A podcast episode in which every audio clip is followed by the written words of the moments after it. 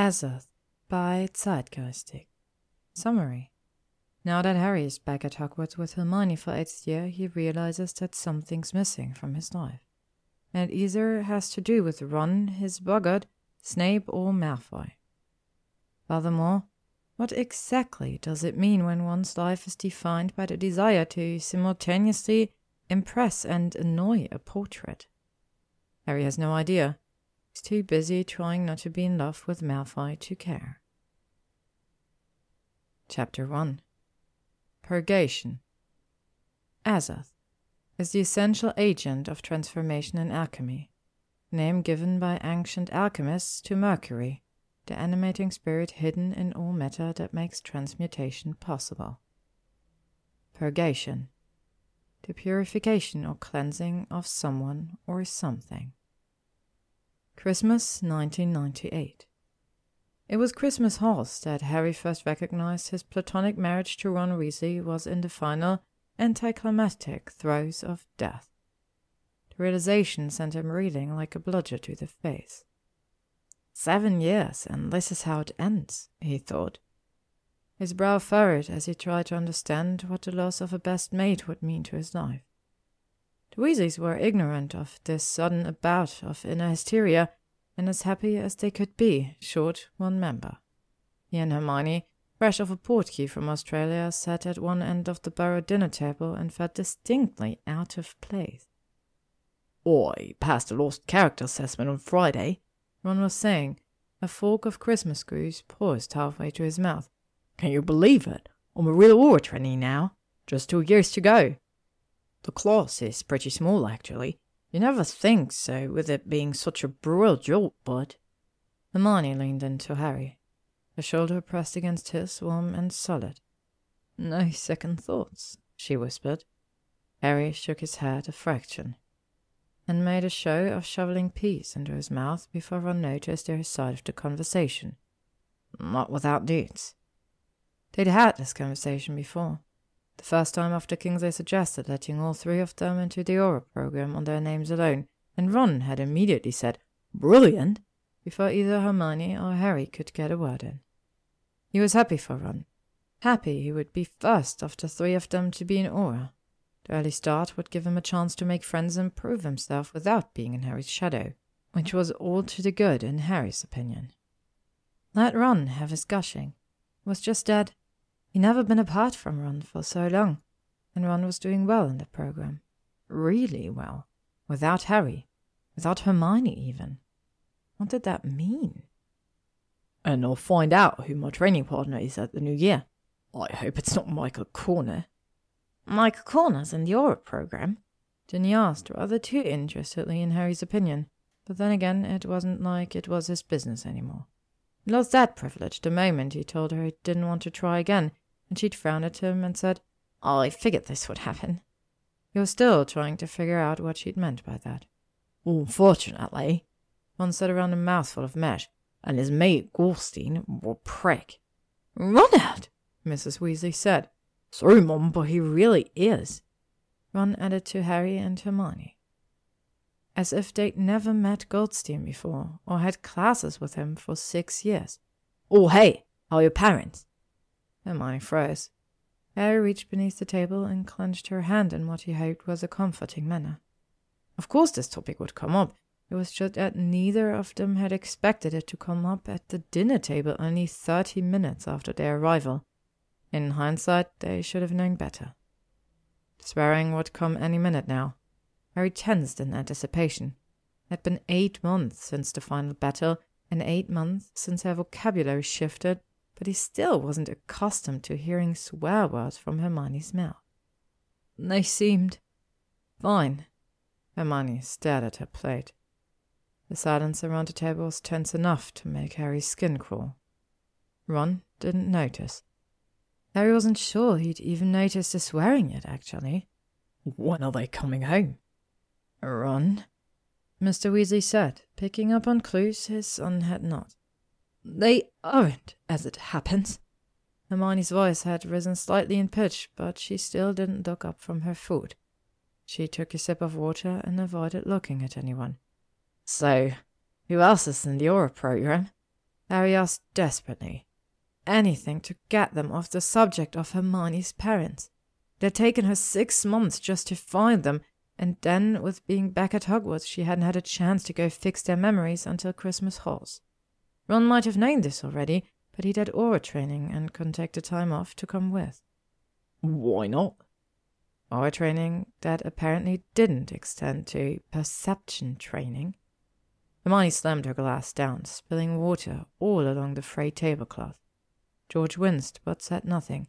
Because they don't remember me, you oblivious git! There was a swearing.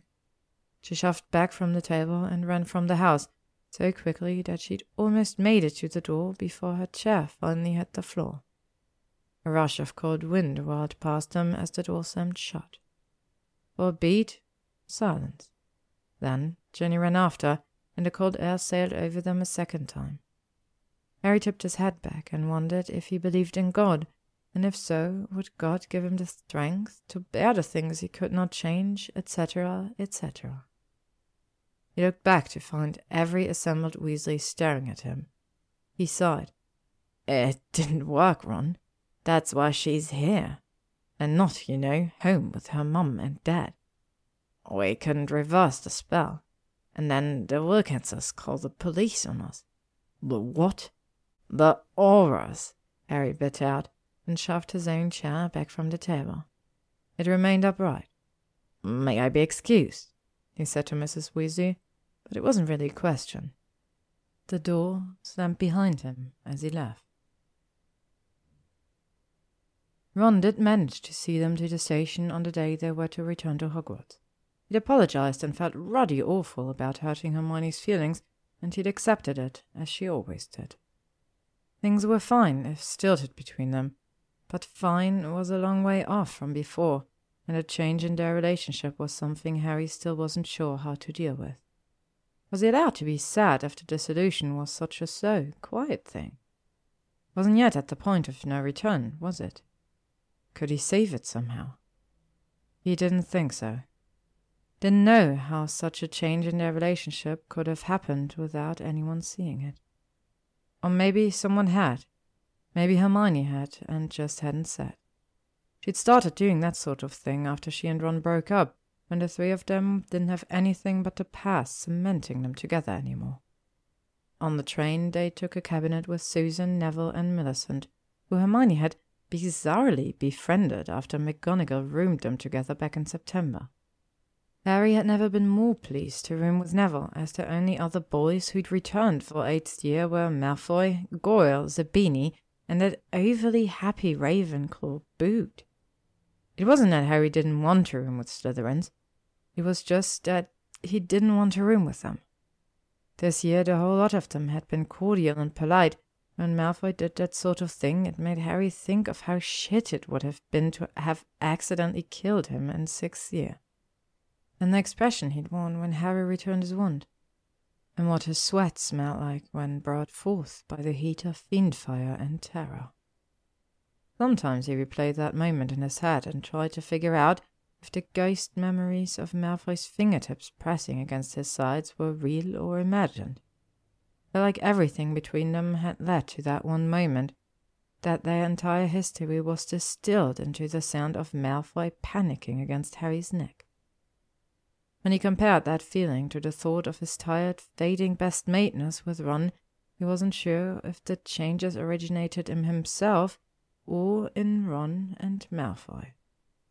While he and Hermione had only grown closer in their belated seventh year, Ron now seemed like an entirely different person. Maybe he was a different person. Was this what he would have been like all along if he hadn't been friends with Harry? Confident and self assured and happy? The thought disturbed him. Beside him, Hermione and Millicent took up a heated debate that included basilisk quick repartees and repetitive utterances of Euclid and elements and once the volume of their argument had risen twelve fucking full way and set theory and asymptomatic arithmetic analysis for Merlin's sake. Neville and Susan, pointedly ignoring the discussion, were sharing a letter from Hannah Abbott, which made Harry nauseous just to look at. Couldn't even think of reading on the train without getting motion sick. No help from that corner then. Thus adrift, he leaned against the window and determinedly did not think of whether his friendship with Ron had been detrimental to Ron's life, or whether he could define the entirety of his acquaintance with Draco Malfoy with a single broom ride.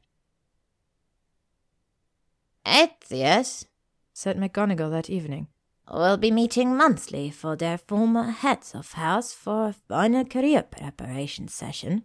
As Professor Switch is only acting head of Gryffindor, I will see to you three myself. She eyed the three Gryffindors, and there was a warning in there somewhere. Probably to be prepared and not make her life difficult by having no idea what they wanted to do with their lives. Hermione was practically falling off the couch in her excitement. He was good at compartmentalizing in a way that Harry truly envied. He was still miffed about the Ron events over Halls. She was already throwing herself into life beyond permanently erasing herself from your parents' memories. If only he could do that. And maybe he'd be able to look at Malfoy without wondering if he'd really not recognized him that night at Malfoy Manor, or if Harry had just made that up on the witness stand because his subconscious wanted to believe that the world wasn't black and white. We did career prep in fifth year, Susan said. He was the only Hufflepuff, the others having been proactive and Hufflepuff enough to secure apprenticeships or positions last year, while there was a war on. McGonagall pursed her lips. I not forgotten, Miss Bones, thank you. Remember that you will be competing with the entirety of seventh year class for positions. As your circumstances are somewhat different from other students, we've decided that in addition to nude studies, extra help would not go amiss. I heard Professor Slughorn was going to host networking parties, said Daphne, even for students who learned in the Slug Club. Is that true? Quite true, McGonagall said. Daphne and Pansy grinned at one another. And there went Boot, being happy about something. I've already been asked by Miss Granger, so I will remind you that Hogwarts masters do take on apprentices, but we generally require the prospectives engage in a gap year between Hogwarts and apprenticeship to ensure that students are knowledgeable of worldly affairs. He paused and eyed them shrewdly. I suspect that you all have enough knowledge of worldly affairs to be going on with. Therefore, the board has agreed to relax the requirements for eighth years. Any of you who wishes to apply for apprenticeship at Hogwarts must submit your proposal in writing by no later than 1st of May. As if there will be any apprenticeships left open for us, Zabini muttered, but the room was quiet enough that McGonagall heard it. Things change, Mr. Zabini, she said. I would remind you to remember that. Now, I'll say good night. The portrait creaked as it closed behind her. There was just the twelve of them alone, in the common room together, as if they'd never been in four different houses, or, in Harry and Malfoy's case, never tried to both kill and rescue each other. Neville scooted in, his mouth stretched with a grin. Do you think Professor Sprout taking you on? Obviously, Malfoy drawled. Hermione Neville turned to him, mouth parted, and too surprised by the veiled compliment to remember he didn't do so well looking at Malfoy, Harry followed. Next to him, Zabini had his head leant back against the bricks, an expression of exacerbation on his face. Harry could well understand that. He was waiting for the punchline himself. It didn't come. Really? Neville said, probably before he could catch himself. Really, Longbottom? Millicent said brusquely, not looking up from her arithmancy book. Honestly, one would think you didn't slay a twenty foot snake with a sodding mythical sword. Neville smirked as he picked himself up from the couch. True. Well, I'm off to the greenhouses. Ta! With no Ron to distract him with more entertaining pursuits, Harry worked steadily through his charms homework.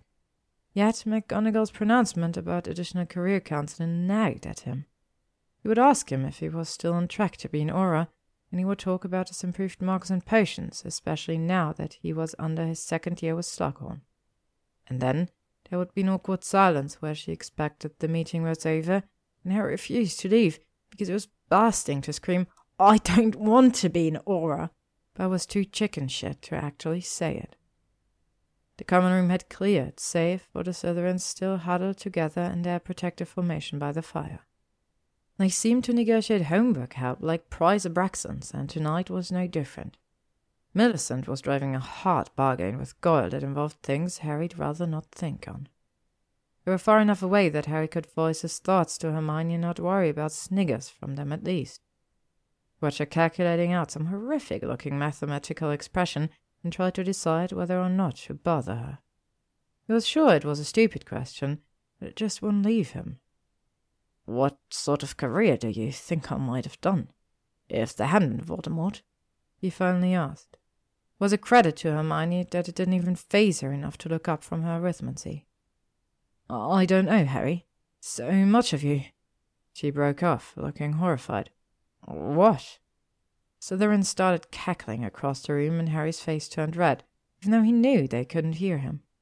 That meant maybe it was Hermione's reaction that was causing it, he had no idea why she'd stopped talking, but the look on her face told him that she'd just realized something horrid. Something where he was found wanting. Hermione shook her head, set her parchment aside. What did you love before Hogwarts? He shifted uncomfortably. I don't know. Not much. Going to the play park, science, math a bit. There was a spider I quite liked. The expression on Hermione's face remained pain. She said, carefully. You are very altered by your experiences with Voldemort. You were so young and you didn't have a lot of stimuli before Hogwarts. There was a pregnant silence. It took him a moment to parse the treacly words and find a meaning beneath. So you're saying that none of me is me? And I'm just what Voldemort made me? Hermione pulled her legs up beneath her bum. It was her. We'll be here a while, Pose. She shook her head a fraction. I don't know, Harry. Do you think you had a proper chance to learn to love different aspects of magic? You've always had to judge magic on how valuable it could be to you in a fight, not how much you like doing it. But there's so much more to magic than defense. So many more amazing, transcending aspects to it. Things you'd never get a chance to study without devoting years of your life to them. And you didn't have that chance. You could only learn what you needed to learn. I don't know what you might have liked if you had the chance. I don't think you know either. Frowned, staring down at the growing splotch of green ink on his charms essay. What kind of magic do you think is best? All of it, she said with a wry grin. Supposed he should have guessed that. Gave her a tentative smile back, and she added, Arithmancy, I suppose. You can do so many brilliant things with it spell creation, curse breaking, ward setting. Amazing, unlimited magic. Harry frowned. I'm not particularly good at any one branch of magic. You haven't had the time to get good at any. Seven years and no time. It seemed ludicrous. Of course he'd had the time. Was just that he'd always placed more value on other things, on the war, on Ron. Couldn't say that it had been a bad choice. Their friendship was fading now, but for seven years it had been the brightest thing in Harry's life. Now it was soft and worn, but where the knowledge of it had once made Harry warm, now left him with a clammy, resigned feeling like he was developing a cold. Maybe he could get good at one field of magic this year, one that would fill the hollow Ron's presence had eroded into him. He still had a term left, and he could decide what he wanted to do. It was never too late, and all that rot. The door to Hermione and Millicent's room swung open, and Millicent's white cat spat out, yowling. It had something red wrapped all around its face. Hermione made a pained noise. Are those your knickers, Mill? Pansy asked, cackling. Millicent had already jumped up and was trying to corner the cat. No, they're Granger's. Hermione swore under her breath. Harry was frankly impressed with the variety of words and combinations thereof that Hermione could come up with when she put her mind to it. However Hermione wanted to deal, Harry was on board. How does Mill know what your knickers look like, Granger? Zabini called. Peep! Millicent bellowed. Cat dashed through her legs and tore out of the portrait hole as Neville was coming in, nearly knocking him flat on his bum. Someone's knickers are on the cat, Nev said, cocking a thumb over his shoulder as the portrait shot behind him. Red ones. Hermione made that pained noise again. She jumped up. I think I left my arithmetic notes in the library. Coming with, Harry said quickly. The twelve of them did all right on their own, even considering their different houses, but he didn't think it was looking good for the rest of the night. How bloody humiliating, she said when they were out of the common room. No doubt some enterprising Slytherin will find them on the Quidditch pitch in the morning. A sticking spell later and everyone will know my bum size. We could check the map for Peep. Merlin, what a stupid name. Hermione snorted but shook her head. The cat was long gone by now, probably in Slytherin territory. I hate that bloody cat.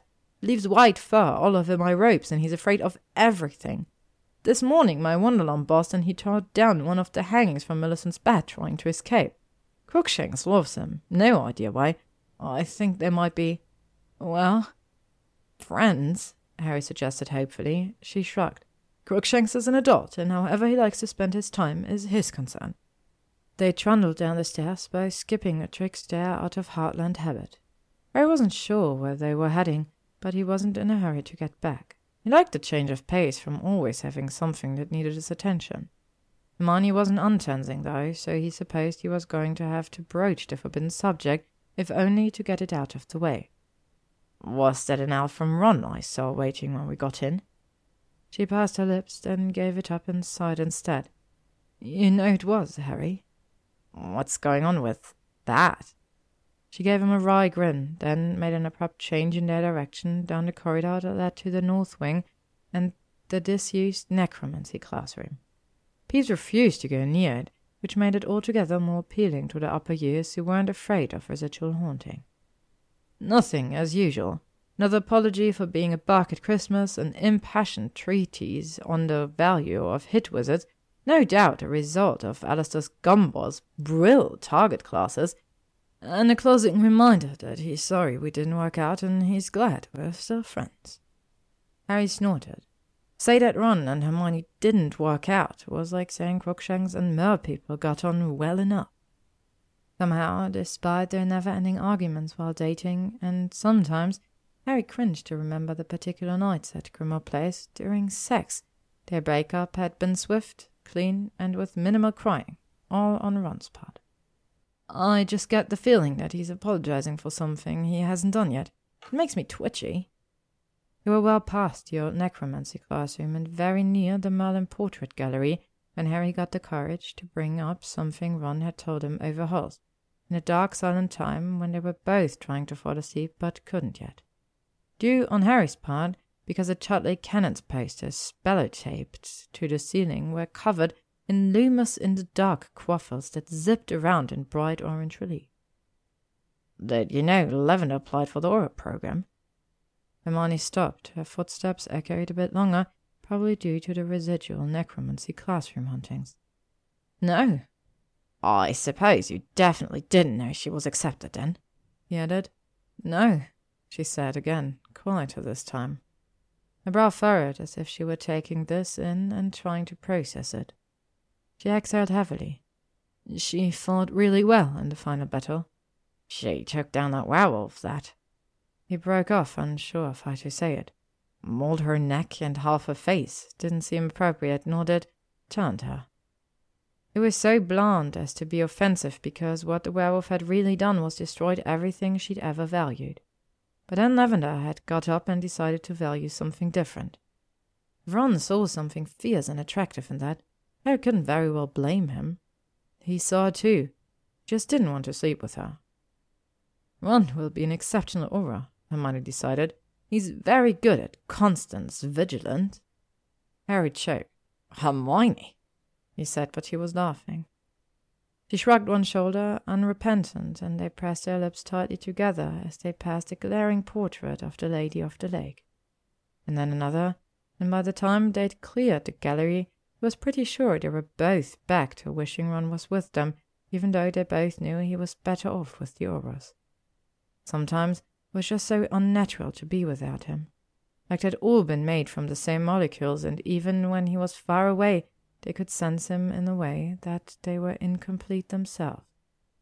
I don't want to be an Auror, Hermione said some time later, and Harry knew it wasn't because of Lavender or Ron or anything like that. Hermione was just tired of fighting all the time, and Harry could understand. I never did. I know, he said. A scuffling sound caught their attention, and they jumped as if they were still third years out with the map and no common sense. Hermione giggled and slapped her hand over her mouth, eyes wide. Why did things have to change? Harry wondered. In moments like this, he remembered the magic and novelty of Hogwarts and how it had always felt like home. The only place that had felt like home. He could close his eyes and hear Hermione giggle, and it would be the first year all over again. I could close them and see Malfoy's wide, frightened eyes, and feel his knees digging into the outside of Harry's thighs, as if he were the one controlling the broom, not Harry. The scoffing came closer, followed by a harassed meow, and just for the hell of it, Harry lifted an eyebrow at her, questioning. He nodded, and they took off running, as if Mrs. Norris could actually get them in trouble these days. They rushed down the back stairs, took lefts and rights without thought, no care whatsoever where they ended up, but enjoying the game of losing Mrs. Norris. Up ahead there was a classroom door ajar, with a faint blue light seeping out in the hallway. He grabbed Hermione's hand and tucked her in. She fell against the door, breathless, laughing. She turned her head to him, a little smirk on her lips. You silly bugger! He laughed. It came out breathy and exhausted and happy. He didn't look on his other side. He wouldn't notice that it was just the two of them. You followed. He remembered the blue light as he regained his breathing. Miney was already looking around for the source of it. Oh, this is where they used to teach sympathetic magic. Look there, the little wax dolls on that shelf over there. It hasn't been taught in two hundred years after some unfortunate incidents with muggles. I read about it in Hogwarts. Merlin's beard, what is that? A wardrobe, Hermione huffed. The mirror, you twit was reflecting the blue light from the wardrobe, making the whole room light up in a soft, eerie glow. Uttered a gaze and immediately recognized it. Oh, for fuck's sake, this bloody mirror! You recognize it. What does it do? But she was already walking towards it. Before he could pull her back, Hermione was in front of it, squinting up at the letters along the top. I show not the truth, but what in the world? She peered into it and then took an involuntary step back, eyes wide. Her mouth trembled, and then she forced herself to look away. They rushed over and enveloped her in a hug. You saw them? he asked. Felt her head shake against his chest. No, no, that's what's so awful. I just saw myself as a master with Monster with a book deal, and I had a a partner and Crookshanks and you were there and Ron too. I didn't see them at all. But they're safe, Harry reminded her. You saved them, you loved them enough for that. Just because they aren't in one glimpse of your heart's desire doesn't mean you're a bad daughter. They don't have a sodding daughter, she muttered. He half wished she would cry. She hadn't done even once. But maybe she really didn't need to. Wars changed people, as Hermione's vocabulary could attest. What are you seeing? looked over her shoulder, stared in confusion. Hermione felt him stiffen and pulled away to look, so she would be able to see the same thing he was seeing. Um, what is it? I don't think it's working for me. I don't see anything. Anything at all. It's blank. I just see me right now, like looking in a normal mirror. She elbowed his ribs a bit. Something you'd like to share with class, Mr. Potter? He shuddered. That sounded entirely too like McGonagall. Gross. Behind them, the wardrobe shook violently, and for the second time of the night, Harry was startled by a ruddy, creepy noise. He was a grown man, and he defeated Voldemort for Merlin's sake. A rat in a wardrobe should not make him jump a foot in the air. Wardrobe rattled again, and this time he could tell that it was definitely not a rat. What do you suppose that is? Hermione asked. He was already reaching for her wand up her sleeve. Hermione, really? he said. they were getting a bit old for this fool's rush in sort of thing. Although he couldn't deny that he didn't also have an Alohomora on his lips. Nothing like a good mystery. Hermione's wand twitched, and the wardrobe door swung open. Something slumped onto the floor, and Hermione screamed, then slammed a hand over her mouth to dull it. The Grangers were on the floor, bloody and half decayed. He gagged at the smell, covered his mouth, and pulled Hermione away. Boggart! he gasped out. Just a Boggart! At least they're still my greatest fear, if not my heart's desire, she muttered, but he wouldn't look back at the corpses, even to dismiss it. He nudged her aside and approached the Boggart. But then it moved and. Fucking hell! Hermione turned at his exclamation, but she was far enough away now that the boggart didn't notice her attention. He heard her gasp. Harry, she whispered. Yeah. That was pretty much the sum of it, because his boggart was himself, right now, like looking in a normal mirror. He stood there frozen, heart pounding. Boggart self stared back. Ridiculous, said Hermione. The boggart transformed into Harry and Malfoy snogging, and Hermione sniggered. It should have been funny, Harry thought. It really should have. It was just that it sort of gave him a bit of an erection instead. He was so wrong footed by the unexpected reaction that it took him a moment longer to comprehend the enormity of what just happened. Heart's desire and his greatest fear. He swallowed. What does that even mean? Hermione hesitated, swished her wand, and dismissed the boggart Harry Malfoy altogether. I don't know. The mirror and the boggart can show deep thoughts, but they can't put them into context. Only you really know how to pass the images. Right, he said, nodding. But how can I be both my own greatest fear and heart's desire? She didn't have the answer for that. To be continued. Thank you for listening to Azoth by Zeitgeistic. If you would like to stay up to date on upcoming chapters and stories, you can follow me on YouTube, Spotify, or AO3.